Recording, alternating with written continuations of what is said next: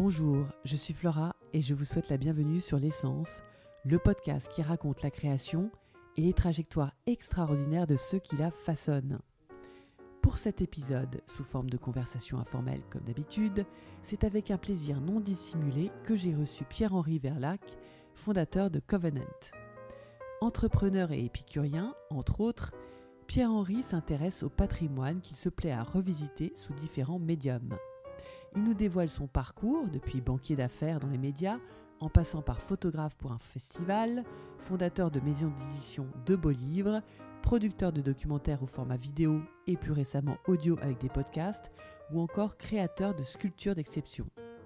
Vous découvrirez à travers ses nombreuses vies professionnelles, assaisonnées d'un goût pour l'aventure, à quel point Pierre-Henri possède ce souci du détail, notamment dans les différentes étapes du processus de création des disciplines qu'il a investies, et apprécierez son sens du storytelling. La durée originale de notre échange ayant excédé les deux heures, je vous propose donc d'écouter Pierre-Henri en deux parties, qui, je ne doute pas, vous feront voyager dans la matière, la manière et l'artisanat. Mais je vous en ai déjà trop dit, donc sans plus tarder, je vous laisse découvrir l'essence de Pierre-Henri.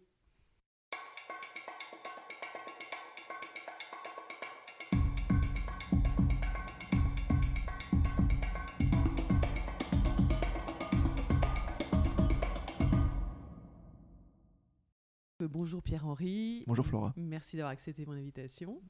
Tu es un homme de l'ombre, donc euh, tu ne seras pas connu du grand public, mais bon, comme euh, bon nombre des invités euh, qui passent sur l'essence. En fait, ce qui est intéressant, c'est que tu as inventé ce terme d'ingénierie culturelle Mhm. pour résumer tes activités.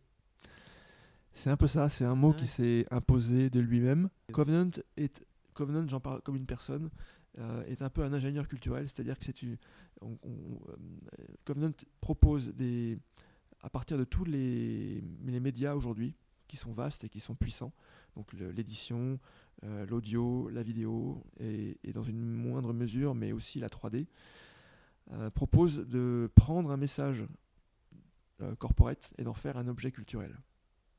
En me disant que dans chaque univers d'entreprise, il y a toujours un fondement culturel qui mérite d'être raconté, sous forme de livres, sous forme de, documentaires audio, de documentaires vidéo, et même d'être éventuellement euh, remis au goût du jour à travers la 3D.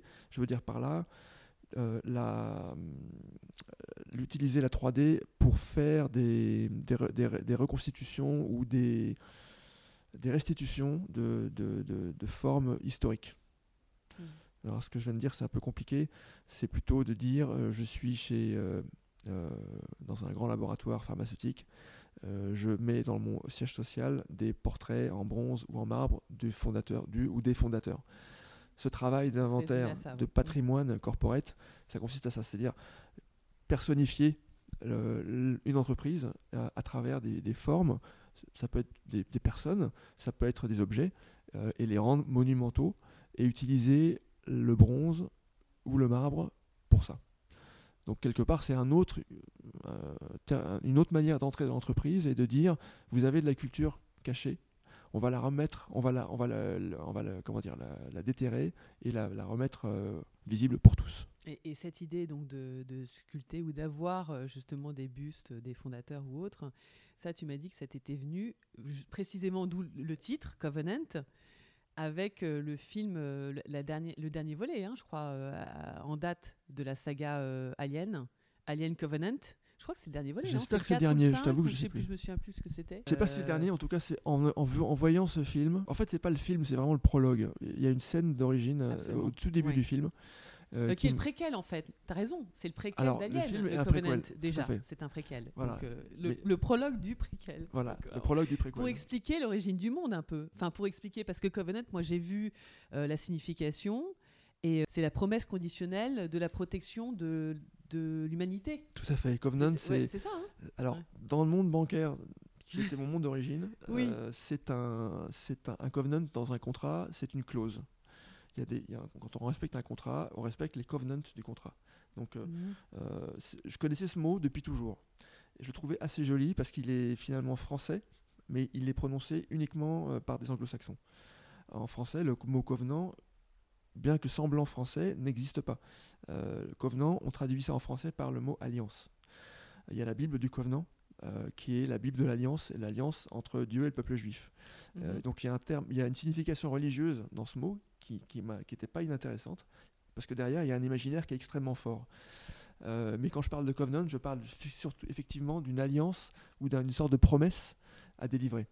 Mhm. Donc mon, mon- j'ai trouvé le mot suffisamment beau pour m'en servir. Et dans ce film, de surcroît, il y a cette scène dans le prologue avec Michael Fassbender et puis euh, euh. Attends, celui qui joue le rôle de son père Enfin, celui. Enfin, oui, c'est son- ça, Son père. euh, qui s'appelle parce que c'est un droïde. Enfin, c'est un. Voilà. Michael Fassbender qui est une création qui Oui. est un androïde Oui. et Guy Pearce qui est le, Ah voilà, qui est le grand, voilà, le grand. Manitou. Et sur- ce qui m'a vraiment plu dans, cette, dans ce prologue, c'est la vision d'un, d'un au au 22e siècle, d'un appartement, enfin d'une résidence ultra haut de gamme, certes. euh, Très minimaliste comme tu les aimes, d'après ce que j'ai compris. Ouais. Voilà, c'est-à-dire Avec le piano. le futur Ah. où il reste. Donc c'est plus qu'une immense pièce où il n'y a plus rien. Euh, simplement des objets classiques euh, qui viennent, qui, sont, qui ont été conservés et qui sont dans un univers totalement minimaliste. J'ai Mhm. trouvé l'opposition de style exactement la- une vision de ce, que pourrait, de ce qui nous attend. C'est-à-dire que si, si le monde d'au- d'aujourd'hui se poursuit, Oui. on va vers un univers comme celui-là, c'est-à-dire où il y aura une dématérialisation de quasiment tout. Oui. Donc on va avoir de moins en moins d'objets autour de nous. Euh, seuls ne resteront que les objets euh, essentiels ou les objets euh, ayant une valeur euh, extrêmement élevée. Et dans ce film, on a ça. Cette scène, cette photo, de- du- du- enfin cette- ce plan euh, est, est majestueux parce qu'il y a- justement la beauté du paysage. Parce qu'en fait, c'est il y a une, une immense baie vitrée qui Mm, donne oui. sur un paysage, une un, un lac avec une chute d'eau, enfin quelque chose de très très euh, atemporel. Et dans cet appartement, il y a un, un Steinway, effectivement, euh, une, euh, un fauteuil de Carlo Bugatti, début du 20e, et une Ah oui, table de bien- Charlot Ah oui, t'es vraiment un pro, t'as vraiment dé- dé- décrypté le truc, d'accord. L'ultra classique. Oui, voilà, voilà. l'ultra classique. Et en plus, il y a le David de Michel-Ange qui fait euh, 6 mètres de haut, qui, est, qui a été posé dans l'appartement. Et le- le- la façon dont ça a été agencé, je me suis dit, mais c'est une évidence. Le- le- le- les matériaux euh, atemporels, comme le bronze et le marbre, ont un avenir dans un, un futur où tout aura disparu. Et donc, il y a, une, il y a quelque chose à trouver, il y a un, un- un concept à imaginer de remise au goût du jour de la sculpture classique dans un univers futuriste. Et Mhm. Covenant, c'est un peu l'incarnation de ça, c'est-à-dire, oui, euh, le numérique est partout, et ça va être encore pire, mais quelque part, euh, ça va redonner une envie, un besoin de, de- de revenir à des matériaux euh, qui, qui, qui- qui- qui- comment dire, qui transportent une certaine monumentalité, une certaine atemporalité, parce qu'on en aura toujours besoin. Et le bronze et le marbre, pour moi, c'est deux vecteurs fabuleux pour ça. Mhm. Euh, et voilà, voilà pourquoi j'ai un tiroir 3D dans mes activités, c'est-à-dire que j'ai besoin de montrer que euh, même une société qui est le plus tournée vers le, vers le futur, vers la numérisation, vers le, le- le- la dématérialisation, les services, euh, peut se dire oui, on a besoin d'un objet, un totem, pour incarner euh, notre histoire, ou ce qu'on a été, ou ce qu'on souhaite devenir. Parce que ça, ce totem-là, dans 50 ans, il sera encore là.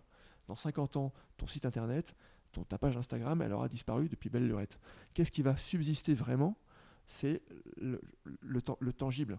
Et- mais pas n'importe quel tangible. Pas le plastique, pas la résine, je veux dire, pas le, pas les matériaux Mhm. industriels. La création dans un matériau, dans un matériau, euh, comment dire, euh, euh, du, venu du sol, que sont le bronze et le, et- et- et le marbre, ça c'est là pour, euh, pour, pour, très, pour très longtemps. Ça va te survivre. Et c'est- j'aime cette idée de créer quelque chose qui va te survivre. Alors, Oui. c'est pas une obsession de laisser une trace. Je suis pas obsédé par ça. C'est juste un besoin de, d'avoir, d'être entouré d'objets que tu as envie de toucher. Et- Oui, et- oui j'ai lu ça quelque part sur ton site internet. C'était ah, au début, c'était les objets de luxe. En fait, c'est les objets. euh, Il n'y avait pas une notion comme ça aussi euh, du fait que tu fabriquais des objets que non? Vers l'acquisition quand tu à l'époque non? Il n'y avait pas un truc? Bon je sais pas bon, j'ai, noté quelque C'est part possible. plus. mais l'édition, c'est le, même- la, même, la réflexion est la même. C'est-à-dire, c'est de se dire, on fait, si on fait un livre, si on se fatigue à faire un livre physique en 2023, Oui. il faut qu'il soit, il faut qu'il ait un body language. Il faut- ça ne peut pas être un, un- un rapport annuel euh, papier qui ressemble à, à rien.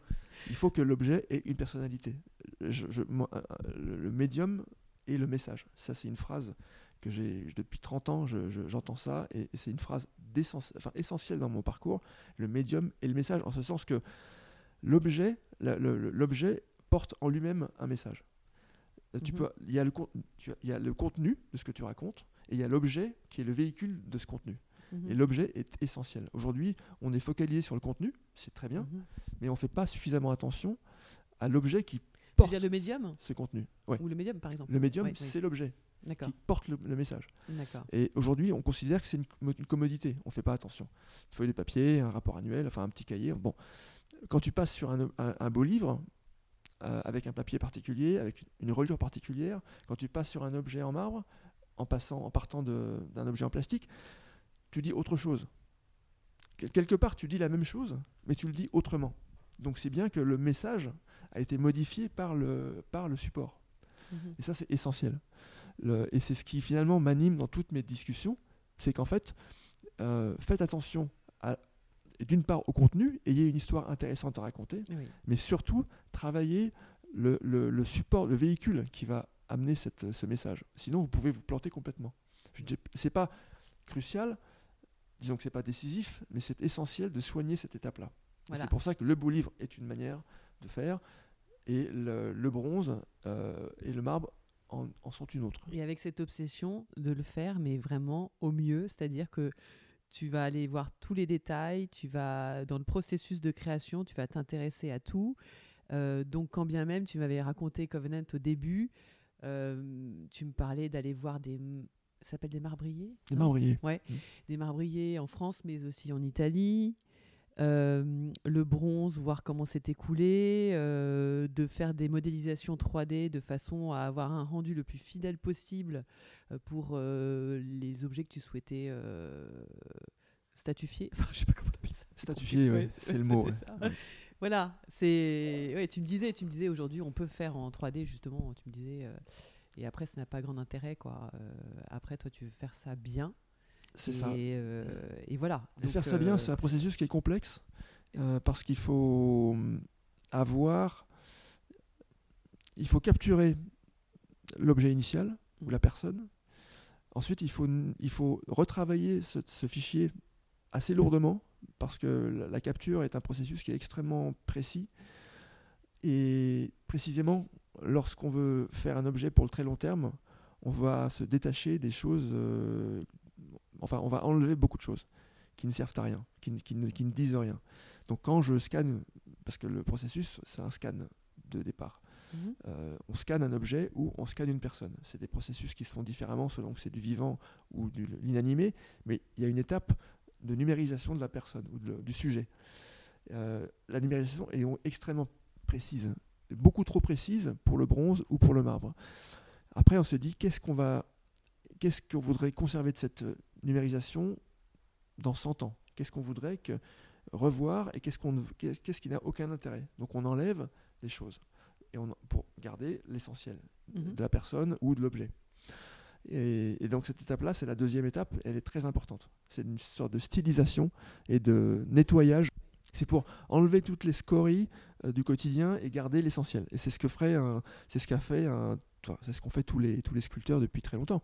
Ils ont, pour des raisons différentes, ils avaient des contraintes techniques, des contraintes de, de, de temps et de, des contraintes de, enfin, on pouvait pas passer. euh, enfin, le, le marbre n'a pas une précision infinie, donc on est obligé de garder Ah, c'est certains hyper traits. compliqué, oui. Voilà. Oui, Donc oui. il fallait de toute façon nettoyer et énormément euh, simplifier le, le travail. Aujourd'hui, l'idée est de simplifier aussi, mais pas par, euh, pas par contrainte technique, mais parce que on veut se dire qu'est-ce, que, qu'est-ce qui vaut le coup d'être euh, conservé pour le long terme et qu'est-ce qui n'a pas trop d'intérêt. J'ai une paire de lunettes, est-ce que je la garde sur ma sculpture? La réponse est non. Si j'ai une moustache, je vais la- énormément la, la simplifier ou éventuellement l'enlever. Qu'est-ce que je veux garder? Et même moi, en tant que personne, en tant que sujet, si Les je... cheveux, non? Euh, Parce que bon, la moustache, c'est du poil, mais les cheveux, les cheveux, c'est quand même un peu. euh, Les cheveux, ils sont simplifiés. Ils sont, mais ils sont quand même fidèles à la, à la vision de, de- du jour. Mais évidemment, les, les- on, on- enfin, il faut des cheveux. Il faut pas, de, par exemple, il faut pas de, pas de houppette. Enfin, il faut pas, il faut une structure de cheveux quand même assez simple pour Ouais. que ça fonctionne.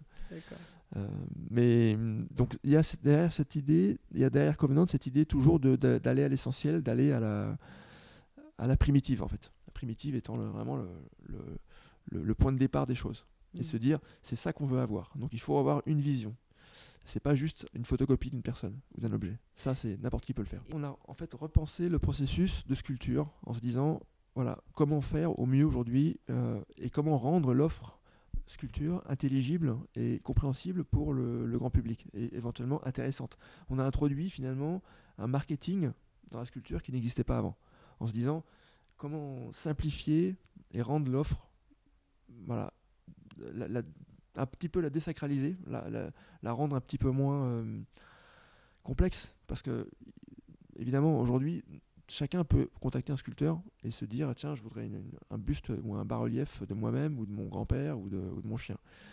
Euh, sauf que ça peut prendre euh, trois mois, ça peut prendre trois ans, ça peut, ça peut être fait par un sculpteur qui a un talent artistique ou qui n'en a pas, et on ne le sait pas forcément au début, et on n'est pas tellement prévenu de ce que ça va être à l'arrivée. Donc c'est un processus pour un tas de raisons qui a toujours existé, mais qui était touffu, euh, réservé probablement à une élite et à des gens ultra motivés et qui n'étaient pas pressés et qui avaient les moyens et qui étaient prêts à, éventuellement à passer des après-midi à poser. Donc c'était, on se disait voilà, il y a, il y a probablement, si on arrive à refaire complètement le, le- le workflow de A à Z, on peut intéresser un autre public à la sculpture sans trahir le, niveau de qualité et le niveau d'exigence euh, des matériaux comme le marbre et le bronze. Et donc on s'est dit voilà, comment on peut faire? Alors on a repensé l'étape numérique. Donc le numérique était forcément euh, de la partie. Il fallait passer par une étape de numérisation et ensuite une étape de retouche et une étape de fabrication. Et on s'est intéressé aux trois étapes en se disant qu'est-ce qu'on fait pour euh, où est-ce qu'on va, avec qui on travaille? Pour rendre le processus, pour ne pas trahir et être crédible euh, pas face à, à- à un sculpteur traditionnel, crédible face à n'importe qui.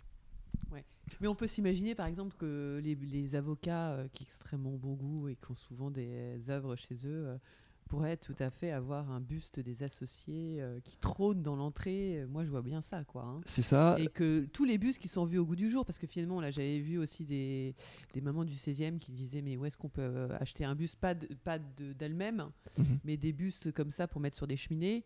C'est idiot, hein, mais euh, donc autant avoir un buste d'un membre de la famille ou voire de tout le monde. Exactement. pour laisser une trace, ça serait. euh, Exactement. Parce qu'il faut bien se rendre compte que Mm. avant, avant de penser à ça, je me suis dit, mais après tout, il y a la photo, il y a le dessin, il y a l'illustration. euh, mais tout ça, il y a un incendie et c'est parti. Mm. il y a une tache d'eau, une tache de café sur, un- sur un fusain, et ça y est. Là, j'aimais bien le côté euh, rempart, le côté euh, vraiment très long terme, et le côté transmission. Parce que la photo, oui, une photo c'est belle, mais aujourd'hui, enfin, même chez un grand studio photo à Paris qui commence par un H, Oui. euh, d'abord c'est pas gratuit du tout, et deuxièmement c'est un Oui. c'est un processus numérique. Tu repars avec une impression, enfin c'est un travail d'imprimante. C'est même pas une photo argentique. Euh, on ne sait pas ce qui restera de ça dans 15 ans, dans 20 ans, après, après le soleil, après euh, le- des années passées euh, dans un- avec un éclairage naturel ou pas. On ne sait pas très bien ce que ça va devenir. Euh, et pourtant, on y va. Et donc je me dis, euh, cette offre de, trois, de, de- de sculpture, elle, a, elle, elle est, c'est vraiment autre chose. Mm. Parce que là, on sait que dans 100 ans, un bronze, à moins d'être fondu pour faire des, des obus, Oui. il, il- il sera là. C'est incassable, c'est c'est indestructible et c'est en plus on a envie de le toucher. Donc j'ai vraiment très confiance dans cette euh, capacité tous ceux qui ont été intéressés à un moment ou à un autre par le portrait de famille, que ce soit en peinture, en photo, en, illustration, euh, seront à mon avis intéressés ou tentés de, considérer ça parce que c'est vraiment euh, bah déjà passer de la 2D à la 3D, c'est c'est en termes de présence dans une pièce, c'est le jour et la nuit. Et, et je t'assure que pour avoir fait un- plusieurs, plusieurs euh, réalisations, euh, c'est frappant de voir la présence quand, t'as connu- quand, tu, quand, tu as, quand tu as vu la personne et que tu as vu les photos de la personne et que tu vois l'objet arriver et qu'on ouvre la caisse et qu'on voit la, sculpture qui, est- qui est vraiment là. C'est choquant de voir, même, même quand on est en dessous de l'échelle 1, parce qu'il y a aussi des questions de taille. Ouais. En général, on, on est, on fait plus petit que l'échelle 1, parce que c'est un, un marbre à l'échelle 1, c'est énorme. Euh, il faut vraiment avoir un intérieur très lourd aussi. non spacieux, c'est Oui. très lourd. Euh, et en termes de présence, c'est énorme. C'est-à-dire que ça étouffe une pièce euh, si elle n'a pas, Ah oui elle a pas Ah un oui certain volume. C'est pour ça que on propose plutôt un- un- une version de, dé- de départ qui est en dessous de l'échelle 1, grosso modo qui fait 30 cm de haut. Euh, avec Et c'est déjà pas mal. Déjà, rien qu'avec ça, euh, on, on je voit te bien garantis les- qu'avec ça, déjà, euh, la personne, tu l'oublies pas. Mais à l'échelle Oui. 1, il faut vraiment avoir une, soit une grosse, une sacrée cheminée, et puis la hauteur sous plafond, euh, et puis un volume de pièces. c'est comme un piano. Un piano, un piano droit, un piano à queue. Un piano à queue, oui, il rentre dans un studio potentiellement. Techniquement, ça rentre. Mais après, est-ce que ça, est-ce que ça sonne? Ça sonne casserole. Ah oui, oui. Parce que le truc est tellement énorme que en fait, euh, il, il explose la pièce. tu as besoin d'un, volume Oui. sonore pour que le- la musique, euh, pour que ça respire. Ouais. Une sculpture, c'est pareil. Donc on, le sent que tu es complètement euh, animé par ce projet et, euh, et en fait et tu t'intéresses aux détails. Et euh, donc, euh, te- cette, donc cette, ce Covenant euh, qui est, que, tu, que tu détermines comme une plateforme d'ingénierie culturelle, je crois, non? C'est ce ça. dis, hein, sur, le, Oui. sur le site internet. C'est une plateforme. Parce que c'est, dites-nous votre projet et on va vous donner les médiums pour les décliner, quoi. Parce que ça peut être décliné potentiellement à tous les médiums, en fait. C'est ça. Bah, en fait, c'est Oui. la, ca- la capacité de pouvoir faire l'un ou l'autre selon les sujets, voire d'en faire plusieurs en même temps, avec la même vision. Je pense que ce qui est essentiel, c'est d'avoir une vision de départ en se disant, euh, voilà, enfin, avoir un message et se dire, voilà, voilà le message.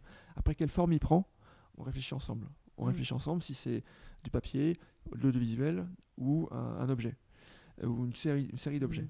Euh, Et, oui, mais ce qui est intéressant aussi par rapport à toutes ces activités, c'est que euh, ça, donne le, ça donne le ton, enfin, quand tu parles de toutes, toutes ces étapes de processus de, création auxquelles tu t'es intéressé pour le projet, euh, qui t'anime complètement, voilà, et que tu vas chercher le mieux, le meilleur de chaque corps de métier, etc.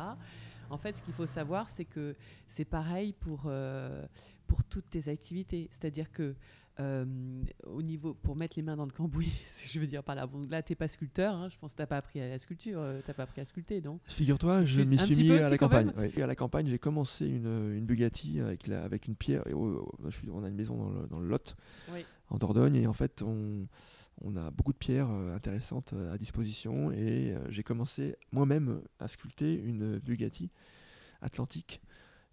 Avec le même processus, le modélage en 3D, tout ça? à Non. la, à la main.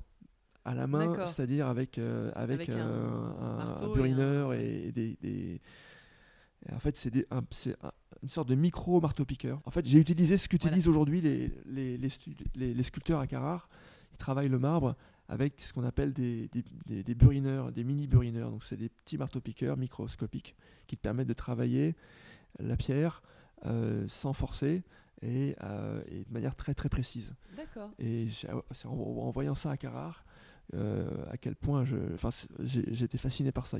Aujourd'hui, il y a des studios qui font des sculptures à longueur d'année, en bas des, mines, en- enfin en bas des carrières, qui récupèrent le marbre et qui font des, sculptures de commande pour des gens dans le monde entier et du figuratif pour des artistes. Euh, parce que, enfin, je vais en faire un pas en arrière. Aujourd'hui, un sculpteur, un artiste sculpteur, est rarement euh, celui qui fait la sculpture.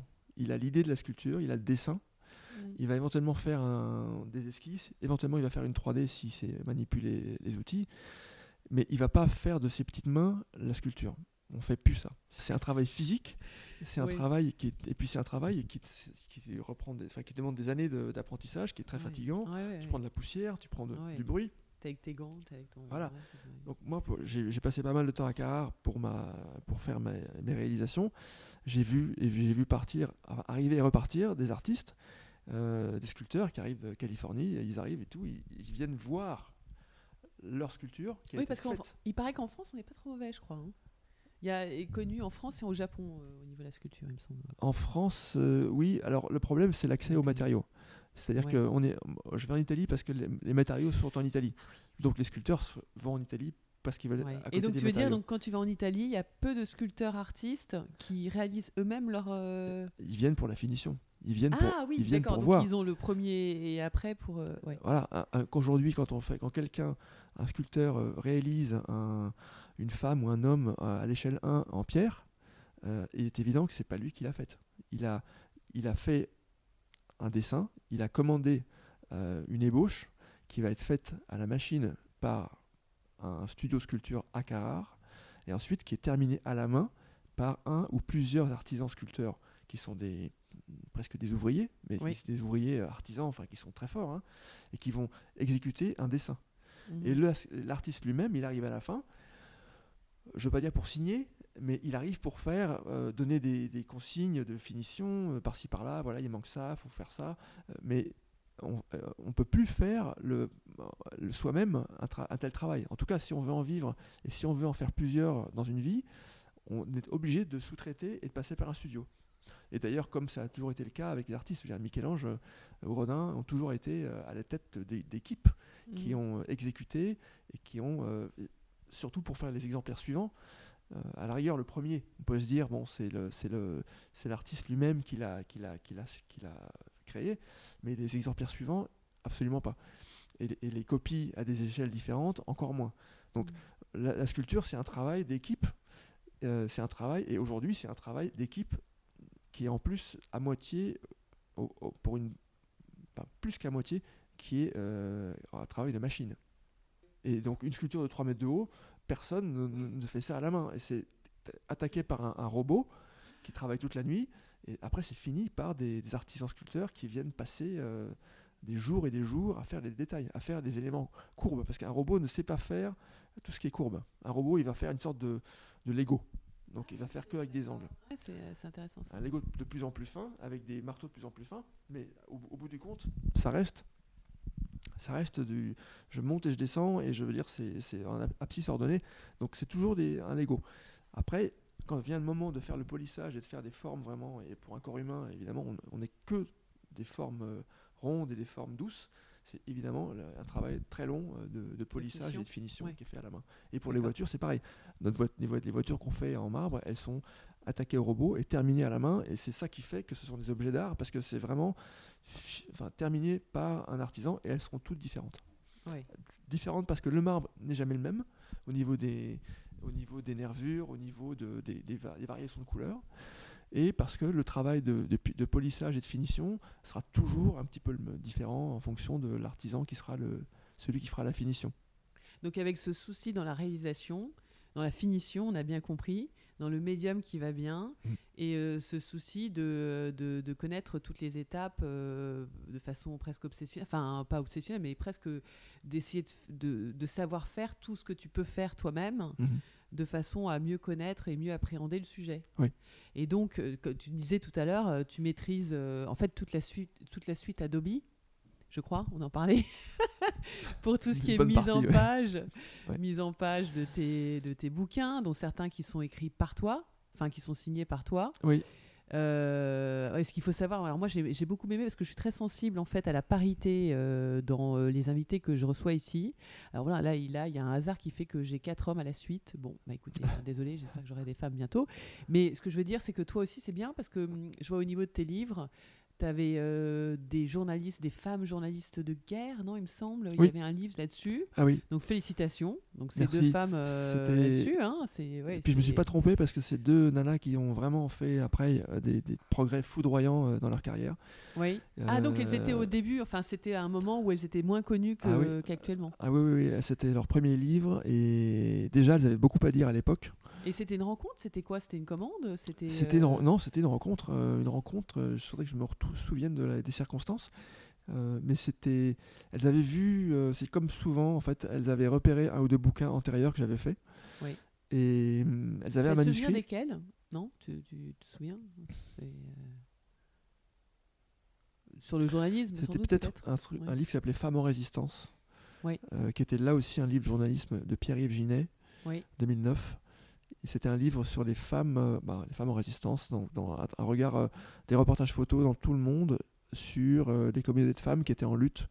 euh, Mais oui, j'ai vu. Bravo. Ouais. très très en avance sur son temps d'ailleurs, parce que ça devait parler déjà des problèmes. oui, oui, attends, que l'on 2009, ça me semble tellement loin Mais dans- oui. sur ce sujet-là. En tout cas, Oui, c'est tellement. oui, tout à fait. Le monde est tellement. Donc tu étais très visionnaire à l'époque, ou alors tu étais entouré, ou tu as eu des rencontres très visionnaires. visionnaires, C'est-à-dire que j'étais, encore, j'étais encore un jeune éditeur et il fallait absolument que chacun des livres soit innovant. innovant. Tu pouvais pas t'asseoir sur des lauriers, euh, ronronner sur, des, sur un, catalogue. Il fallait vraiment montrer un peu ce qu'on savait faire. Donc il y avait un devoir de faire des choses différentes.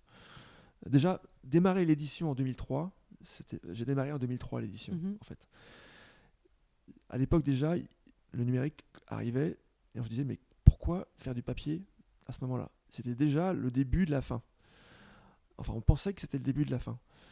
Et partir là, à ce moment-là de ma carrière, dans de l'édition, c'était déjà assez osé. Parce que tu venais de, tu venais de la finance à l'époque ou non Ou tu étais ailleurs J'étais euh, dans avant le M&A à l'époque, oui. J'étais, Ouais, c'est ça, un merger et- je, je- je- j'étais dans la fin- j'étais un, ce qu'on appelle un media banker. Donc je faisais de la, euh, du, de la banque d'affaires dans les médias. Ouais, donc déjà ça Sectorisé. t'intéressait quoi. Je Ouais. ne m'intéressais Chez que. Prisma, non? C'était pas chez Prisma Presse? Non, c'était avant, avant. C'est Prisma, c'est la dernière, euh, dernière étape. Les- pour faire court, Oui. euh, je suis passé par trois banques. Euh, Banque Paribas à Los Angeles, financement de films et financement de médias.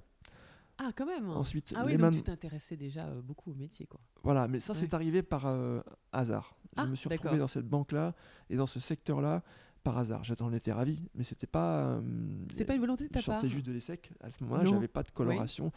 J'étais juste un, un jeune gars qui voulait faire de la banque. Et on m'a dit, ben, il y avait, comme tu connais peut-être, le système à l'époque de, des VSNE. Oui, on partait en coopération. service militaire en coopération. Ah, et c'est comme ça que tu t'es retrouvé. Et Ah c'est bah comme ça, ça va, il y a pire comme. euh, Il y a pire.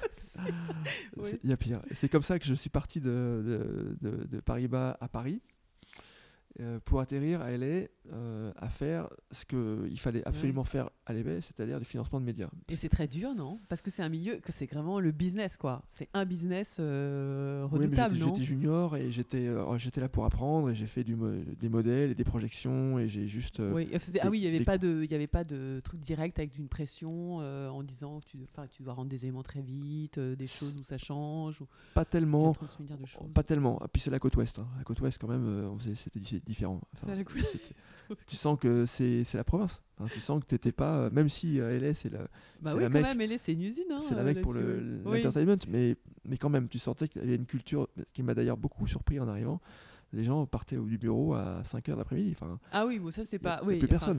ouais, ouais. mais dans l'univers de la banque c'était c'est impensable Enfin, et on m'a dit mais Et moi, je restais mécaniquement, je restais au bureau tard le soir parce que, parce que ça me semblait la chose à faire. Je m'avançais, etc. Mais on m'a dit, mais vas-y, va, va, va, va faire du sport. Oui, voilà, ouais, faire une petite euh, partie de tennis J'étais ouais, pas, j'étais pas prêt. euh, Enfin, ça m'a tellement surpris. Par contre, on arrivait très tôt le, le- le matin au Oui. bureau. Voilà. Et. Et là, tu habites, tu, commences tôt et tu finis tôt. Ouais. Et puis pas beaucoup de temps pour déjeuner, je crois, non? Si? Ou Non, Tu ouais. déjeunes très rapidement ouais, sur ton desk. Tu déjeunes, tu descends pas, tu déjeunes euh, devant ton écran.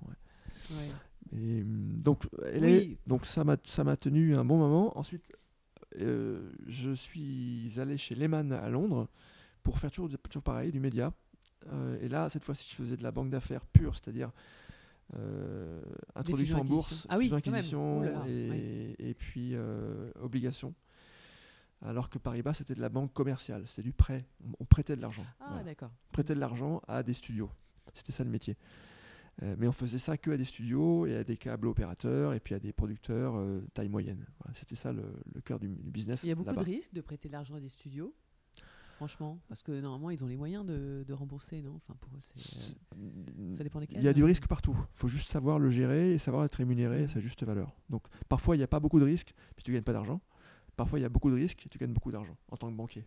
Il D'accord. faut savoir faire les deux et il faut savoir euh, voilà, discerner le risque et le, et le valoriser. Et, euh. et ça n'a pas changé euh, depuis, euh, depuis l'époque avec la multiplication des, des plateformes, notamment des plateformes de streaming, non? Tu sais pas? Du coup, tu n'as pas gardé le contact avec. des- Non, ce qui n'a pas changé, c'est que s'il n'y a pas de risque, il n'y a pas de rémunération, de toute façon. D'accord. Donc, Aujourd'hui, euh, aujourd'hui, il y, a, il y a beaucoup plus d'acteurs pour financer, euh, mais le film reste toujours aussi aléatoire et toujours aussi dangereux. Et donc, euh, le banquier arrive à s'en sortir parce qu'il se protège euh, ceinture et bretelles. Je veux dire, il, se, il, a, il, il perd rarement de l'argent. Un, un investisseur peut perdre de l'argent, un banquier perd très peu d'argent sur un film parce que quand il y a un problème, c'est lui qui rembourse en premier. Alors qu'un investisseur, il sera remboursé en dernier. Alors, Ah, quelque part, si, euh, mais c'est par contre, c'est lui qui gagnera le plus. Oui. Tout ça est très normal. Il y a, il y a toujours un, un- un- un couple entre risque et rentabilité qui est toujours le même. Et si tu veux pas prendre de risque, pas de problème, mais tu gagneras très peu d'argent. Mm. Donc, à, toi de savoir où mettre le curseur. Est-ce que tu as un profil risqué en disant moi j'aime le risque et je, je- je risque de perdre de l'argent Ou alors j'ai un profil au contraire, euh, où j'aime pas le risque, mais j'aime bien une rémunération, mais elle sera faible et je, je fais ce choix-là. Et après, quand on, f- quand on prête, il y a tellement de garanties, il y a tellement de, de- de critères qui sont exigés que c'est rare de perdre de l'argent. Mais du coup, alors, en connaissant toutes ces activités-là, est-ce que toi, dans tes activités, tu as eu recours euh, du coup à des prêts où tu t'autofinances sur tous les. D'accord, donc t'as- Parce que je suis un ancien banquier, Oui, je connais- sais ça je sais très bien comment sais- ça marche. Oui. que je, si je si j'ai besoin d'argent, c'est vraiment que euh, mon projet est pas assez valable. J'ai besoin de j'ai besoin de faire euh, de faire de faire de faire euh, de faire de, de faire mes preuves euh, sans si je sens que j'ai besoin d'argent, c'est quelque part il y a un loup, voilà. Ouais. Alors, en- en- en- enfin, je dis ça, mais je passe mon temps à aller chercher de l'argent, mais auprès de commanditaires. D'accord. Oui, c'est pour ça, d'où l'utilité d'avoir euh, d'avoir des clients, euh, une base de clients et de faire. Voilà, mon client et, Et, et mon... les clients qui sont essentiellement des entreprises et moins des particuliers. Sauf que pour Covenant, ça peut être euh, des particuliers. Oui. Et je euh, Oui. Voilà. Oui. Euh, des particuliers un peu assez aisés parce qu'évidemment et puis il faut avoir une certaine euh, il faut avoir un oui enfin évidemment tout, ça, va sans dire mais tout le monde n'est pas euh, n'est pas preneur d'une statue euh, ou d'un bas-relief parce qu'il faut avoir le, tout le background culturel qui va avec et je porte aucun jugement de valeur mais c'est on l'a les gens qui l'ont euh, sont intéressés ceux qui l'ont pas ils seront, ils vont pas ils vont trouver ça complètement décalé complètement oui, oui, je comprends anachronique bien, ouais. Ouais, ouais. Euh, donc c'est, je suis par définition sur un marché qui est quand même assez étroit. hein. Sur ce, sur ce, ce médium-là. Sur la partie après, particulier. tout à fait. Ah La oui, partie particulier.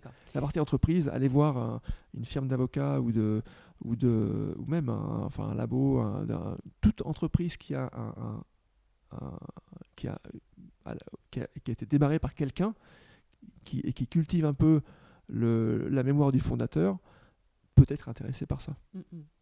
Mais le fondateur, euh, il y a des gens qui disent bah non, non, on s'en fout. Mais euh, non, mais revenons sur ton parcours. Excusez-moi parce que je du coup, je t'ai, un peu coupé. Là, on a dévié. Euh, tu parlais de, ta- de à Londres où là, ça devenait plus business. Et après, donc, et après Prisma, c'est ça? Et après Londres et après Paris, une troisième et dernière banque où là j'ai fait que de la fusion-acquisition en médias et c'était la banque Lazare. Voilà. D'accord. Et, et c'est là qu'après je suis, j'ai quitté la banque à l'issue de ça en me disant je, j'ai autre chose à faire, euh, j'ai autre chose à, à prouver et, et c'est pas dans la banque que je vais le- le- y arriver. Donc je dois amorcer un virage.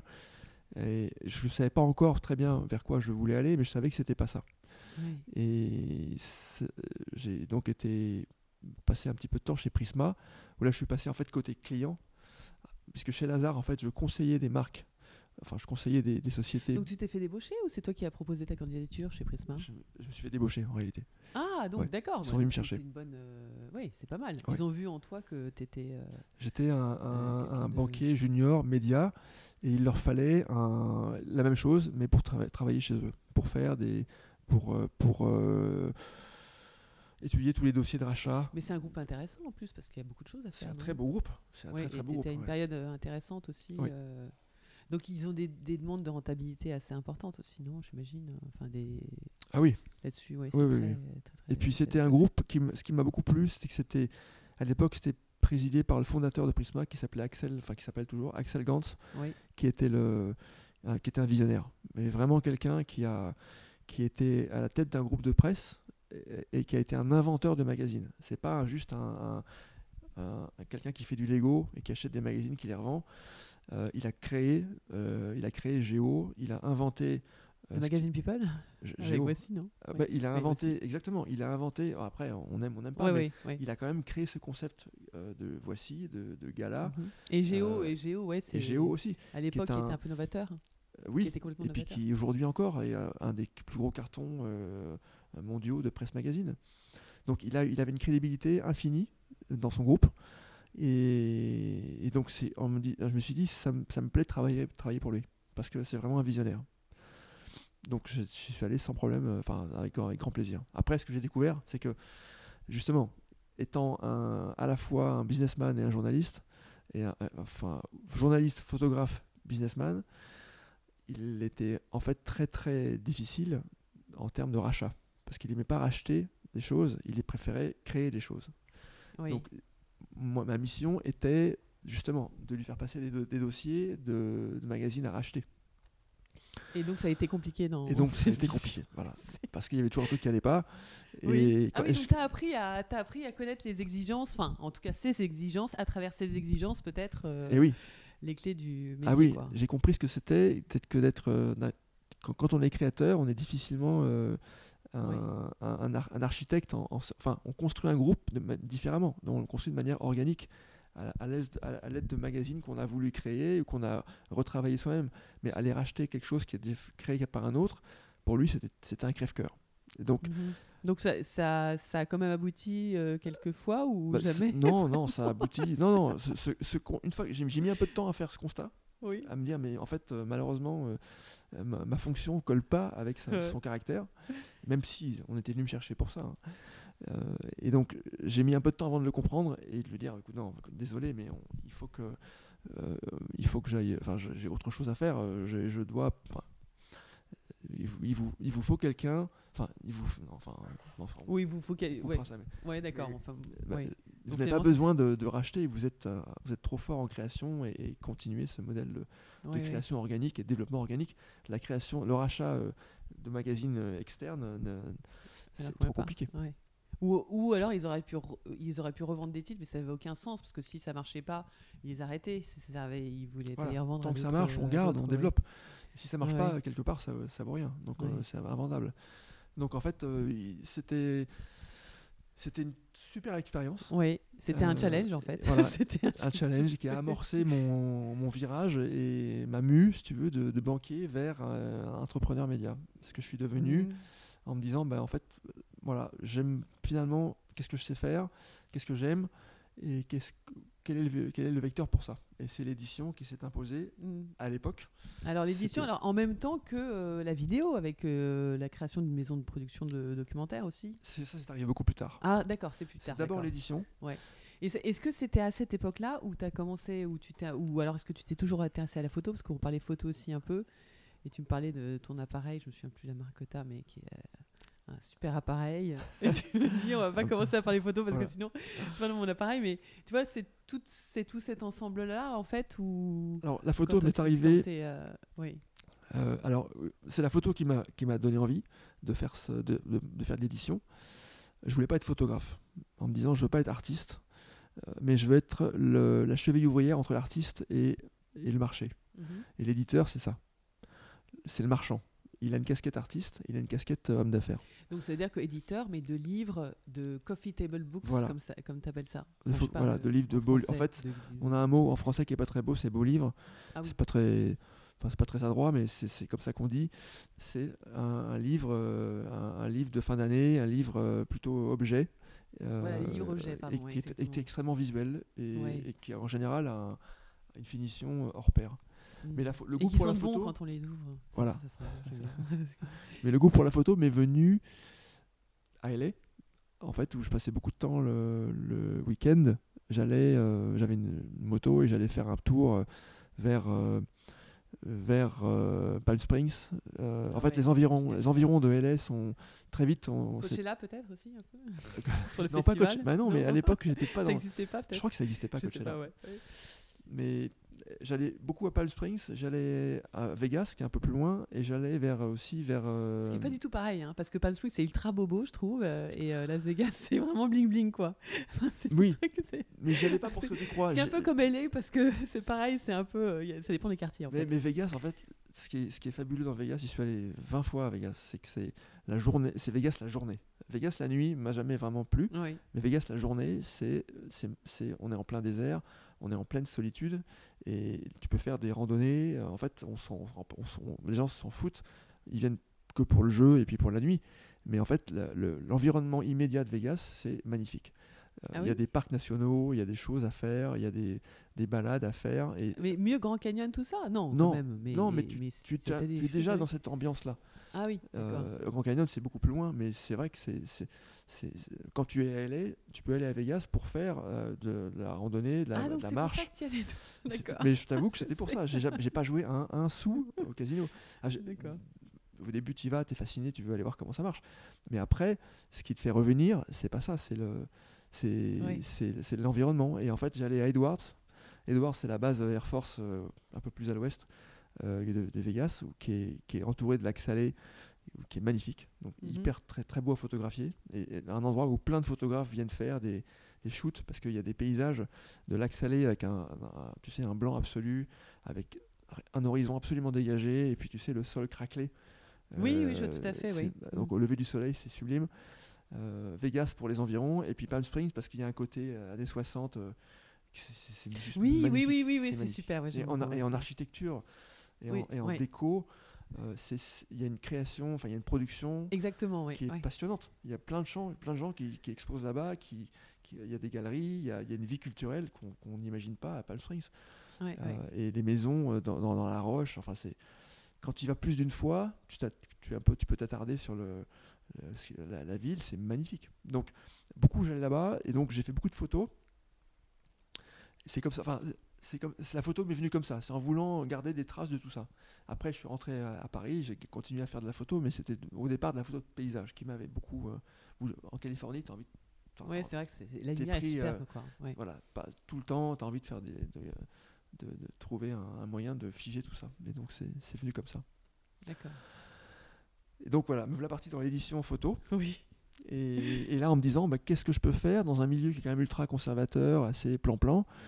Euh, et donc il fallait forcément être innovant. Ouais. Sur mais le- les Taschen, ça existait déjà à l'époque Ta les chaîne Taschen, existait, mais ça, était ouais. relativement jeune. Et c'était le seul trublion. Euh, Il y avait Taschen et puis il y avait Faidon aussi. C'était les, deux, les deux maisons euh, internationales euh, dans, le- dans le milieu. C'était Taschen. Ta- Taschen pour le côté euh, pop culture et puis gros objets. qui était, mais à l'époque, c'était vraiment le démarrage. hein. Et puis Faidon pour la partie plus euh, histoire de l'art, architecture, photo, euh, design. C'est une ma- maison anglaise, plus, plus, plus, beaucoup plus ancienne que, que Taschen. Mais c'était les deux acteurs qui me- qui m'avaient donné envie en me disant tiens, il y a des gens qui font des choses vraiment nouvelles, mais il reste une place. Et je, vais, je vais y aller. Ah donc à la base c'était quand même ça, c'est donc de mettre des faire des beaux livres avec des belles photos quoi. Ouais. Et après le côté écrit pour illustrer tout ça ou des sujets qui sont un peu euh, militants ou habités, euh, ça C'est venu après. C'était venu, via après. des rencontres ou des convictions, enfin des Voilà. Euh, C'est forcément des gens qui sont venus me voir euh, sur la base de choses que j'avais faites. En fait, l'édition, c'est ça. C'est vraiment, c'est vraiment chaque livre euh, en appelle un autre. Donc, tu fais un premier livre et puis tiens, maintenant qu'on a fait celui-là, ben, on vient me voir pour euh, à cause de celui-là pour faire autre chose. Et puis tu dis oui, tu dis peut-être, tu dis non. Et puis ça, ça, ça, commence comme ça. Euh, donc il faut amorcer une certaine machine, une certaine euh, dynamique. Et après, c'est assez agréable de s'apercevoir que les objets euh, restent et qu'on les, on les voit et qu'on Oui, les repère oui, et tu que- m'étonnes. et qu'on les ouvre et qu'on les, on les feuillette, qu'on voit ton nom à la fin. C'est- Et c'est comme ça que ça s'est passé au début. Et hum, après, plus ton catalogue s'élargit, plus Oui. tu as de la- de l'assurance et des preuves physiques à apporter pour montrer ce que tu sais faire et ce que tu pourrais donc faire. Euh, mais au départ, ça, c'est, comme ça. C'est, vraiment euh, du, du- du réseau. Chaque bouquin euh, en permet d'en faire un autre. Et d'ailleurs, dans mon choix de livre, je me suis souvent dit, si je fais celui-là, qu'est-ce que je peux faire après? En me disant celui-là me permettrait de faire d'aller plus près de tel sujet ou de tel euh, territoire ou de tel euh, univers. Faire un petit livre ou de faire un gros livre, euh, c'est déjà un, un- un message.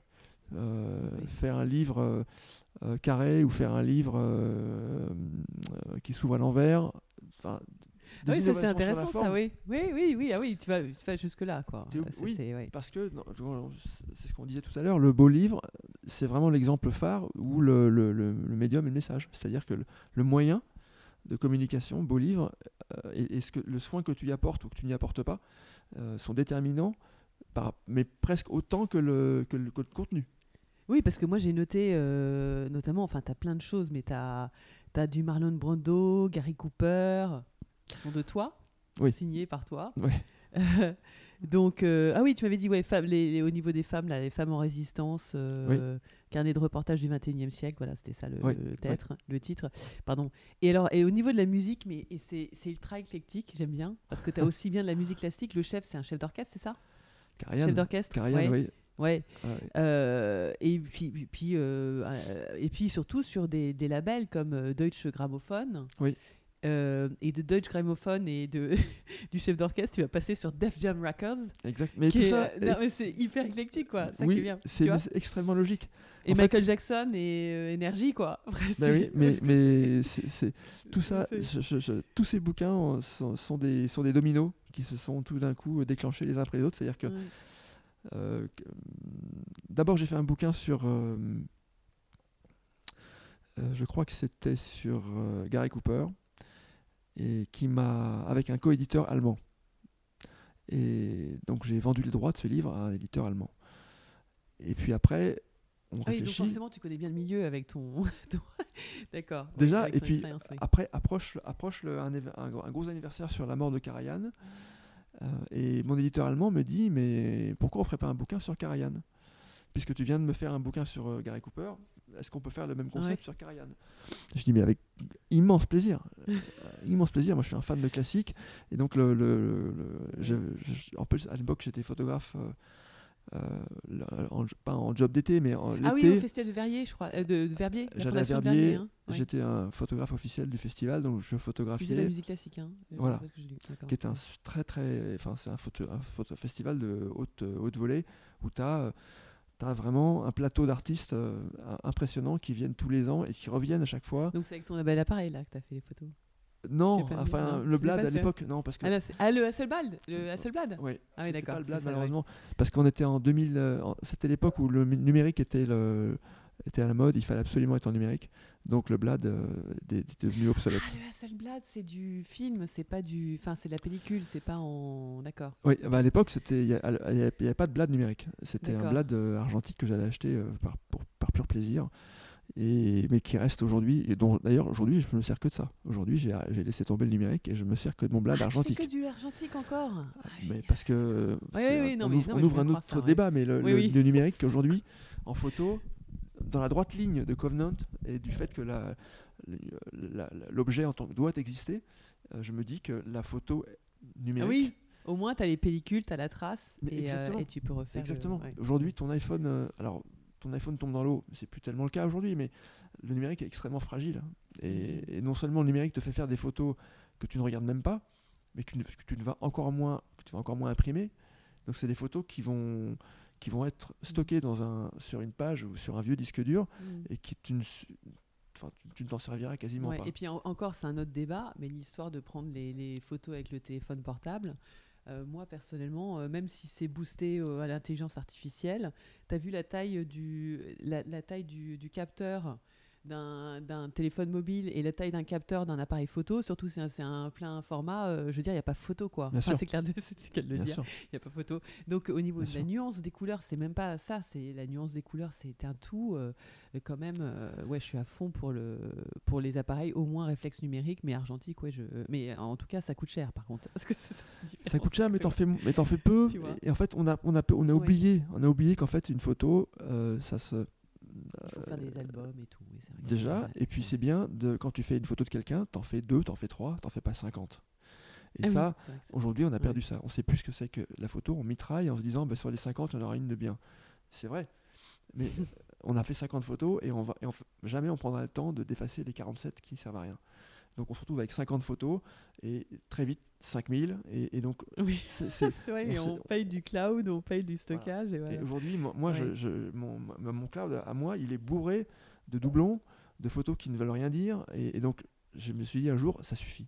Maintenant, mon iPhone, c'est un appareil pour téléphoner, pour euh, regarder les, les news, mais j'arrête de photographier. Ah, d'accord, parce qu'à une époque, toi aussi, tu. tu- Ah bah, je, je- je Oui, suis passé par là, je veux dire, comme tout le monde. Je me suis gavé de, de selfies, de photos, j'en ai fait énormément. Sauf qu'aujourd'hui, je me dis, mais euh, c'est des photos, même sur un écran d'ordi, c'est moche. Oui. Imagine ce que ça donne en papier. Et une photo, si elle n'est pas imprimée, elle n'existe pas. Mm, ouais, ouais, ouais. Et, et c'est terrible. Si tu regardes une photo, alors c'est vrai que sur un écran d'iPhone, de loin, c'est petit, tu te dis c'est super, elle est, elle est hyper sharp, elle est hyper propre. Oui, oui, et après faux. tu agrandis. Et, les, fait, vidéos, c'est pareil. Les vidéos d'iPhone, c'est une catastrophe. Tu les regardes sur un écran d'ordi, tu te dis, mais c'est pas possible. Il y avait du soleil, il y avait de la lumière. Pourquoi j'ai autant de pixels? Pourquoi c'est aussi moche? Donc, je, je, je- Mm. aujourd'hui, la, la- la photo, et pour ne rien te cacher, il y a quelques semaines, j'ai fait l'acquisition d'une chambre, d'une chambre. Ah, d'une chambre, euh, d'une dark room, quoi, d'un équipement avec un pour. euh, D'accord. Pas, pas un labo. Non, non, une chambre, c'est-à-dire un appareil, dont le un appareil qui fait une photo dont le négatif fait Ah. 20 par 25 cm. Ah, le- les fameux appareils où on mettait le petit voile. euh, exactement. Avec le, d'accord. Parce que ça, Avec la taille d'un capteur qui est genre comme ça, enfin, j'ai- qui est énorme, qui est le comme- capteur, en fait, de cette chambre, qui est une chambre argentique, le capteur fait quasiment une feuille A4. Donc, Ah, Est-ce car- que et tu peux... une Je crois que c'était la taille d'un Pola, moi, le- la chambre. Je savais pas. que Ah non, non, le- euh, un Pola, non. Un Pola, c'est un- c'est justement un blad, un format. C'est- le- Ah, c'est le format blad, de c'est. C'est un 6.6. Mm, mm. Un Pola, c'est à peu près ce format-là. Là, Ah oui, mon, complètement. mon négatif, J'ai trouvé complètement pire que moi. ouais. Et imagine un instant, un négatif qui fait 20 par 25 cm. Ça veut dire Ouais, que mais là, du coup, tu dois avoir un studio et tout. Enfin, en plus, euh, tu peux pas parce que tu peux pas le, le- tu vois, pour le déplacer, c'est un peu compliqué. Alors, ça pèse le poids d'un âne mort, ça c'est vrai, c'est bourré de contraintes, sauf que tu vas faire une photo, peut-être tu en feras deux, euh, et c'est des photos que tu n'oublieras jamais, parce que c'est ce que Mais faisait, tu- en fait, Tu peux les trouver les encore les, les pellicules. Enfin, je sais les pas comment plans, t'appelles oui, ça. ça s'appelle un plan film, ça se trouve encore, Ça se trouve encore. parce qu'il y a encore une demande, parce que le numérique n'a pas envahi tous les, Oui, tous les parce domaines. que, bon, il y a fi- y, a, il y a pellicule et pellicule, mais là, euh, dis donc. euh, Non, non, c'est- Non, non, il faut pas Même pour développer, en plus, pour développer, euh, tout tous les trucs de- ne peuvent pas le faire. Enfin, c'est ça va être très, à, très à- rare. à Paris, euh. ça va, tu trouves, il y a plusieurs labos qui font encore Non, de, ça. Encore Ah, C'est dingue ça. Mais Ouais. c'est ce que faisait Avdon en fait. Avdon a fait euh, beaucoup travaillé à la chambre 2025 et a fait des portraits euh, qui aujourd'hui sont mémorables et qui sont même imprimés à la taille d'un A4 ou d'un A3, enfin un- imprimés, Mhm. tirés parce qu'en fait Oui, c'est- oui, voilà, du tirage. oui. Euh, mais c'est une profondeur de champ et un, un rendu qui est époustouflant. Alors sur un écran, on ne sait pas, sur un téléphone, on sait encore moins, mais de visu, tu vois, un tirage fait à la chambre, c'est le jour et la nuit, mais même par rapport à un tirage fait à la Hasselblad, tellement le, nu- le- le négatif est riche, et tellement le, le flou est beau, tellement c'est précis, et tellement c'est- c'est esthétique. Voilà. Il y a Et- pas de et du coup y a- y a- tu peux régler le enfin je veux dire t'as as, moyen de régler le ou c'est un plan euh, Tu règles, tu, tu peux régler le, le flou le ou c'est juste euh, une tu règles bien sûr, tu as Ah, un tu régler obturateur à profondeur de champ, donc tu as, un diaphragme que tu vas ah oui tu vas régler et fermer tu- plus ou moins. d'accord mais tu peux tu- euh, au niveau du flou enfin au niveau de si tu veux mettre en si tu veux un arrière-plan un peu flou Ah, tout ça c'est là ce que tu ce que tu fais. C'est avec le diaphragme plus ou moins ouvert. d'accord Plus il est ouvert, Oui. plus le flou est important. d'accord Et en fait, euh, comme le négatif mais est le énorme, focus quoi enfin le tu vois de c'est d'avoir un objet plus ou Ah moins oui, la- près bah, et tu de- fais- enfin tu peux faire comme un appareil normal je sais tu pas, fais, tout est fait à la main, oui, oui. mais tout est fait comme ça. Et, et en fait, tu, as, tu, tu obtiens des photos qui sont à couper le souffle. Et Mais il faut savoir s'en euh, s'en servir aussi parce que, par exemple, c'est manuel au niveau de pour la lumière pour voir euh, comment tu dois le régler. T'as raison, il faut faire sa lumière. C'est- Faire sa lumière. Voilà, faut, Ouais. faut... Non, non, mais c'est. tous ces trucs-là. Et donc ça, tu sais faire. Ah oui, parce que, parce que je suis persuadé que, qu'il faut faire ça. Non, mais qu'il faut faire ça et que, en fait, aujourd'hui, les... tant que t'as pas mis devant la... en face des gens ce que c'est, ils se rendent pas compte. Mais Ouais, ça, c'est sûr. un, un tirage de chambre, c'est quelque chose qui. C'est ce qu'on faisait il y a. C'est qu'en noir et blanc, par contre? Il y a les deux. Ah, il y a Noir et blanc et tu couleur. fais, tu fais Moi, je fais noir et blanc. Tu fais que noir et blanc, d'accord. Parce que je pense que pour le portrait, le noir et blanc suffit, mais pour du paysage, euh, pour faire euh, de la- de l'architecture, on peut faire de la couleur évidemment, mais, Ouais. mais c'est bourré de contraintes. Euh, c'est pour ça que personne ne s'en sert. Mais à l'arrivée, le résultat est Et mieux que ton asset. ah bah, que- Ah oui. tu peux pas lutter, tu peux pas lutter Oui. parce que tu as un numérique, tu as un numérique, tu as un négatif qui est géant, donc avec un flou que tu contrôles à l'infini par rapport à un blad et même et encore plus par rapport à un réflexe numérique. Euh, donc c'est juste un autre monde. Et je pense qu'il y y a une offre à, à- créer euh, parce que le- je pense que c'est c'est la, Rolls de la photo. Voilà. Et aujourd'hui, on, on- on croit que la Rolls de la photo, c'est d'aller euh, chez Harcourt. Et alors qu'Harcourt Ouais. travaille avec un réflexe numérique. Ouais. Et si avec- Harcourt, parce qu'à à la base, il devait, il devait travailler avec ça, peut-être. Mais c'est ça le pire, c'est qu'à l'époque, ils travaillaient avec ça. Oui, d'accord. Ils ont tout laissé tomber, comme tout le monde, hein, Ça va peut-être revenir. en hein, disant pas, hein. numérique, Ouais. numérique c'est super. euh, non, ben non, retour en arrière, j'y crois absolument pas. Ah, d'accord. Parce que c'est, c'est économiquement c'est autre chose, euh, le workflow n'est pas le même, et puis, euh, et puis le public d'Harcourt ne demande pas ça. Hmm. Ils veulent pas ça. En revanche, euh, il y a une offre, euh, enfin ça fait partie de mes, c'est un de mes projets pour cette année, c'est d'aller voir, d'expliquer au public que le luxe dans la photo n'a, toujours pas été euh, inventé et qu'il faut l'inventer et que pour l'inventer, c'est en passant par la chambre. Le seul outil pour faire, pour associer photographie et luxe, c'est la chambre, c'est la chambre photographique. Et avec ça, tu as un workflow qui te permet d'avoir une photo de luxe. Au sens, une photo artisanale, une photo qui est une pièce unique, une photo qui est un objet, et pas un fichier, pas un JPEG. Parce qu'aujourd'hui, on dit photo égale JPEG. Non, une photo n'existe pas tant Ou- qu'elle n'est ou pas. RAW, peut-être, non, enfin, je sais pas. Ou, ou- Enfin, le, Non, ma- mais- le matériau de ou- base. oui, oui, ou mais- JPEG ou RAW. Mais tant qu'elle n'est pas dans le, monde vrai, dans le monde réel, ça reste une image. Ça reste un truc euh, qui dort sur un, un écran. Il faut qu'elle ait une existence physique. Donc en fait, ce que tu essayes de dire, c'est que dans un monde résolument euh, digital, tu prônes pour le l'IRL, quoi. Enfin, tu prônes pour le retour aux valeurs euh, et le retour au... à l'excellence. Ouais. Enfin, ou pour l'excellence tout court, que ça soit retour ou pas. C'est-à-dire que tu peux quand même utiliser euh, tout ce qui est euh, au niveau modélage 3D, euh, les captures euh, 3D euh, Oui. qui n'existent pas. Oui. Mais qu'après, c'est quand même bien d'avoir recours euh, à, des, Oui. à ce qu'il y a de mieux. Et ce Voilà. qu'il y a de mieux, c'est notamment la chambre, euh, enfin Voilà. toutes ces choses-là. Voilà. dans le monde qui nous attend, c'est ça, c'est d'avoir, on se fatigue à faire un objet physique seulement si on suit un standard de qualité extrêmement élevé. Et c'est le marbre, et c'est la, la chambre, et, et là ça vaut le coup. Mais faire une impression photo, bon, euh, c'est sûr que c'est- mieux que de ne rien faire. Mais euh, enfin, moi je ferais pas ça. Je ferais, euh, j'irais vers le, vers le, quelque chose qui que le numérique ne permet pas d'a- d'atteindre encore, parce qu'aujourd'hui le numérique ne permet pas d'atteindre la précision d'une chambre. Hmm, D'accord. Point. Donc voilà, donc tu maîtrises toutes ces. tu maîtrises aussi bien, aussi, euh, aussi bien la finance, euh, donc tout ce qui est euh, réalisation, processus de création. Et donc, euh, donc là, on était, on était dans l'histoire d'édition. Euh, oui, ce qui est intéressant, c'est que de l'édition, après, tu m'as dit, mais ça c'était après. Tu as eu cette idée d'avoir cette maison de production de documentaires, je crois. hein. C'est documentaire uniquement, hein, il me semble. Euh, Pour le moment, Ou- oui. oui. Enfin, en théorie, non, mais pour le moment, par la force des choses, oui. Avec des caméras argentiques. J'ai dit, non, ah ça, non, ça, encore. Mais encore pourrais. que, encore que les, pourrais, les tu deux encore. réalisateurs euh, phares euh, ne travaillent que en argentique. Ouais. Qui sont? Nolan et McKay.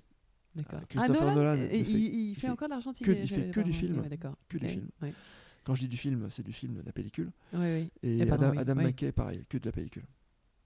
Et parce qu'ils croient que, et ils ont raison, que le rendu n'a rien à voir. Christopher Nolan, c'est In- Inception, euh, Batman, enfin certains Batman. C'est Euh, euh, Interstellar, Ah, voilà, Interstellar. Ah, c'est, Interstellar, c'était d'accord. et c'est que de la pellicule. Euh, ça veut dire que pour les effets spéciaux pour Interstellar, c'est fait en post-prod ou c'est fait avec le Alors, studio No- Nolan en fait, Ouais. il en fait le maximum en prise de vue réelle. D'accord. Tout ouais, est en réel, quasiment. Il n'y a quasiment pas de fond vert chez Ouais. Nolan en fait. Par contre, le deuxième euh, réalisateur dont- que tu me cites. Adam je- McKay, Oui, qui- qui- Adam McKay, fait, par exemple si je te dis The Big Short, Ah oui, d'accord. tu Ok. vois, c'est ouais. le, à l'origine c'est un, un associé de Will Ferrell. Donc euh, il a fait avec Will Ferrell des comédies. Euh, il Ah, a fait. Anchorman, il a fait euh, Talladega Nights, il a fait des grosses comédies américaines dont je raffole.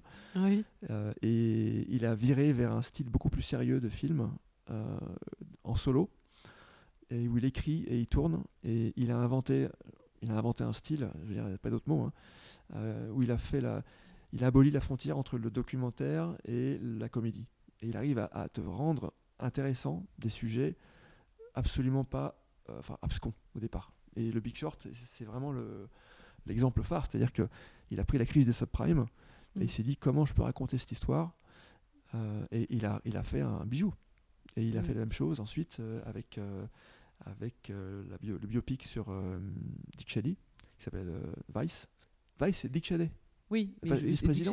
Pardon, de vice-président de, de Bush. Tu vois, un personnage qui est pas du tout marrant, qui, est pas du, qui était un homme de l'ombre en fait.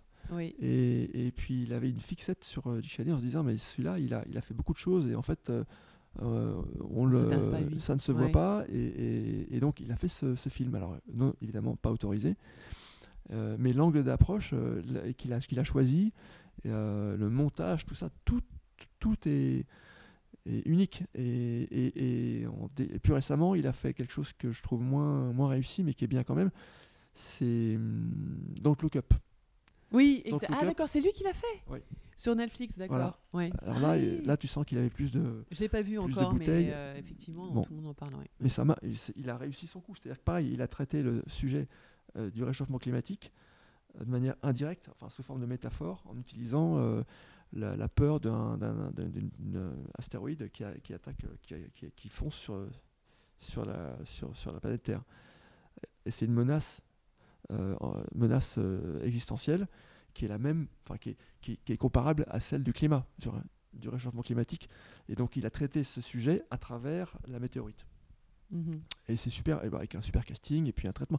Mais c'est moins, je trouve, le- je trouve que si tu dois en voir un, c'est The Big Short, qui est vraiment, le, le- pour moi, c'est un chef-d'œuvre. D'accord. Donc on parlait de ça pour Ouais, dire que ouais. il travaille en pellicule. Merci, ouais, ouais. Et- Et que tu t'intéresses donc à toutes les. C'est incroyable, quoi. alors, et donc, oui. oui. alors parce qu'on on, on parlait de ça parce que l'édition, c'était mon, mon sujet de départ.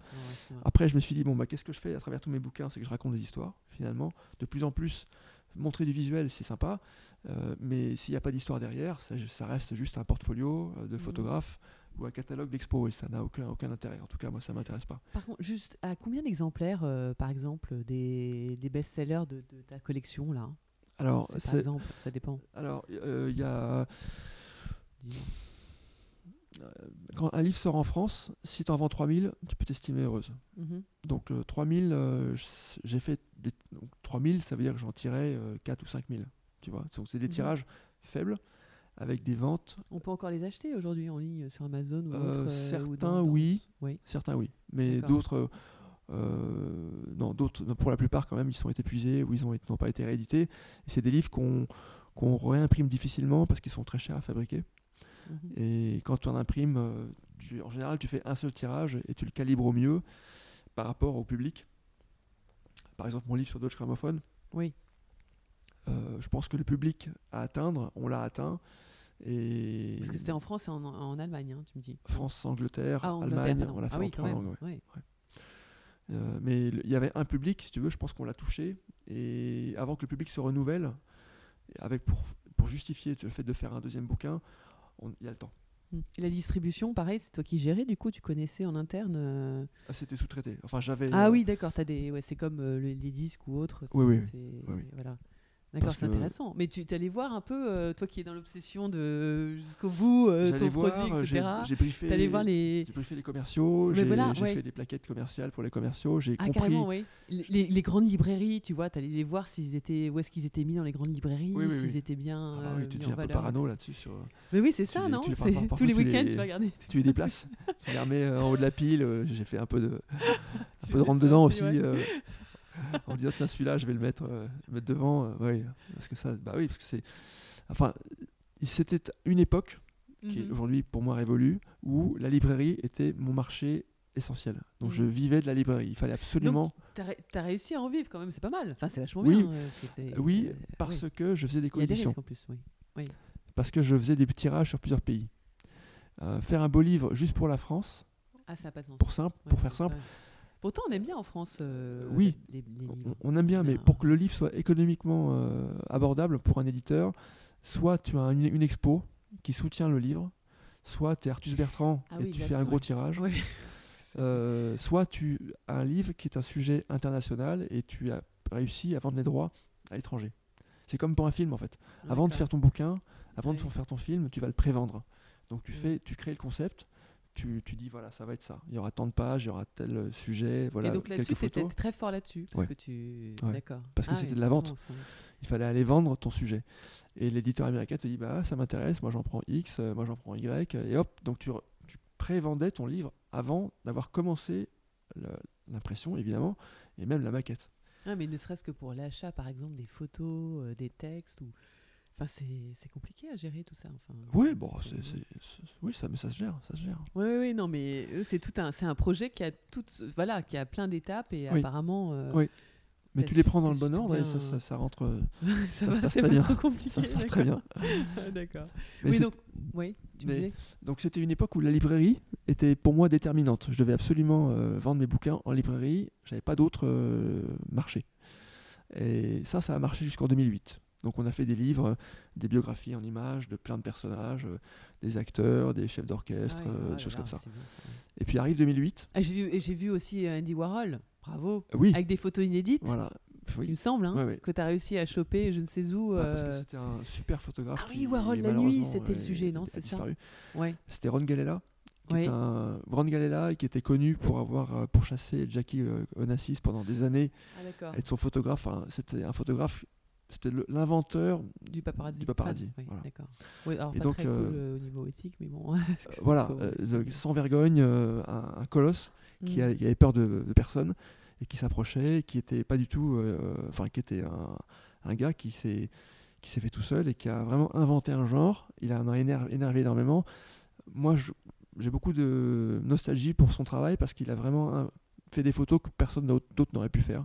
Et notamment pour Warhol, qui sont des photos peut-être pas trop volées, euh, en le sens où, que ça- de toute Ouais. façon, il adorait qu'on le prenne en photo. Et Ouais, pas. Et, mais il avait, c'est que du flash, euh, toujours euh, jamais caché, jamais toujours très près. Enfin, je veux dire, il n'avait pas peur de s'approcher et il a, il a beaucoup agacé, mais il a fait, en agaçant, il a fait quand même des photos qui sont restées des, des icônes. Et, Et Warhol, c'est toute une époque. Et effectivement, ça fait des choux gras, des Tachènes et autres, parce que le nombre Ouais. de livres sur Warhol, euh, des Ah beaux livres. et ces livres-là, on avait exposé au bon marché, on avait fait une expo Ah à oui, Paris. en plus Ouais, ça, c'est génial. Non, non, c'était Ouais. un super, euh, une super aventure. Et, mais c'était une époque où donc, euh, euh, voilà, les livres euh, se faisaient comme ça. Et en arrivé à, à partir de 2008, il y a eu la- la- cette fameuse crise des subprimes qui a beaucoup touché le marché américain avant, avant, avant de nous toucher nous. Et les éditeurs, mes, mes, mes, mes- mes clients, mes, éditeurs américains, se sont euh, tout d'un coup, euh, on dit, bon, bah, on- au lieu de faire euh, 30 livres par an, on va en faire euh, 18. Donc ils ont coupé ça le va, robinet. oui, c'était même pas la... Voilà, mais ils ont, ils ont coupé le robinet de pas mal d'acquisitions à l'étranger, dont je faisais partie. Donc mon modèle de coédition, de faire des bouquins sur plusieurs territoires en même temps, a été un peu compromis euh, du jour au lendemain. Parce que le territoire américain est le plus gros. La langue anglaise, évidemment, c'est le plus gros marché. Et quand tu fais un livre qui fait 3000 exemplaires en France, tu en imprimes 20 000 pour les US et 3000 pour l'Allemagne. Donc si les 20 000 disparaissent, on se passe de 26 à, à 6. Donc tout d'un coup, l'économie n'est plus la même. Donc mon modèle a été perturbé par ça, et ça m'a forcé à faire euh, un basculement en disant bah, maintenant je vais aller chercher mon marché ailleurs. Et donc a commencé l'ère du, livre de commande, où là j'ai euh, commencé à, en, m'appuyant sur mes, mes réalisations antérieures, donc de livres traditionnels, d'aller voir des marques en me disant qu'est-ce que je pourrais leur proposer comme sujet euh, qui soit dans la, une évolution de ce que j'ai de ce que je sais faire. Mhm. Et donc je suis allé voir euh, Gramophone parce que je me suis dit là c'est un là c'est le meilleur des deux mondes. C'est à la fois une très belle histoire à raconter et un très beau client. L'histoire du label qui a inventé le disque classique, qui a inventé en plus le lecteur, le, le gramophone, Oui, oui, oui. c'est unique. Aujourd'hui, hormis peut-être Apple, personne ne peut se prévaloir d'avoir in- inventé le hardware et le software en même temps. Apple a inventé le hardware et le software, donc le Mhm. Mac et le OS 10. Euh, Dodge Gramophone a inventé la platine, enfin donc l'ancêtre, Ouais, et le- gramophone, hein, et ce et que je te mets dessus? C'est-à-dire que Ouais, je te vends la platine, je te vends le disque et je te vends la musique qui est sur le disque. Mhm. C'est une histoire incroyable. Et donc, je suis allé les voir. Et à l'époque, ils étaient à Hambourg, en disant euh, Vous approchez d'un anniversaire bidon, qui sont les, vos 111 ans. Donc, c'est un anniversaire bidon. 111, je veux dire, c'est un chiffre qui veut rien dire, à part qu'il y a 3 fois 1. Ouais. Et il se trouve qu'ils avaient une campagne marketing axée sur les, les 111 ans. Alors, ils faisaient des rééditions de coffrets, de- d'enregistrements. et ils se sont dit Mais on n'a qu'à faire euh, le bouquin euh, en même temps que cet anniversaire.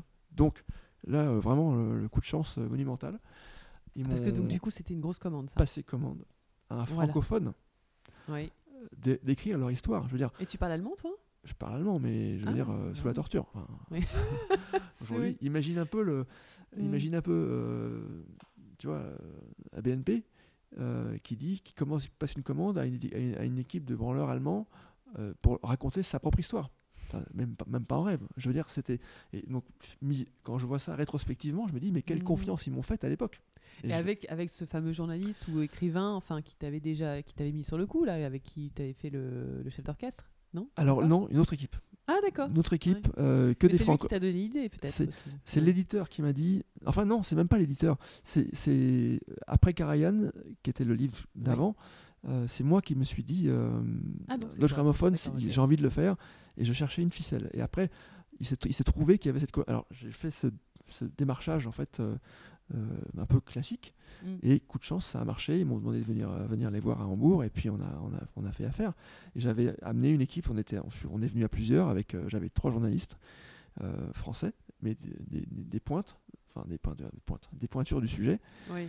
qui connaissaient bien l'histoire et de- du disque et la musique classique. Et c'est avec cette équipe-là que j'ai réussi à les convaincre. Donc, tu as fait ta recherche un peu. Bah, c'est c'est- c'est un peu le même, le même principe que le pilote, où tu dis que tu aimes bien avoir des pilotes quand tu vas voir un peu euh, sur Je- les projets précis que tu proposes? Personnellement, je pense que sans pilote ou sans avoir transpiré un peu, c'est difficile de convaincre. Sauf, Ouais. euh, encore une fois, tu t'appelles Nolan, tu viens avec, un- avec C'est une feuille à 4, on, on te regarde différemment. Parce que Nolan, il a eu ce génie que- qui est d'avoir réussi à faire des films à la fois hyper ambitieux, éditorialement, et qui sont des gros succès. Parce que faire un film ambitieux, ouais. c'est hyper rare.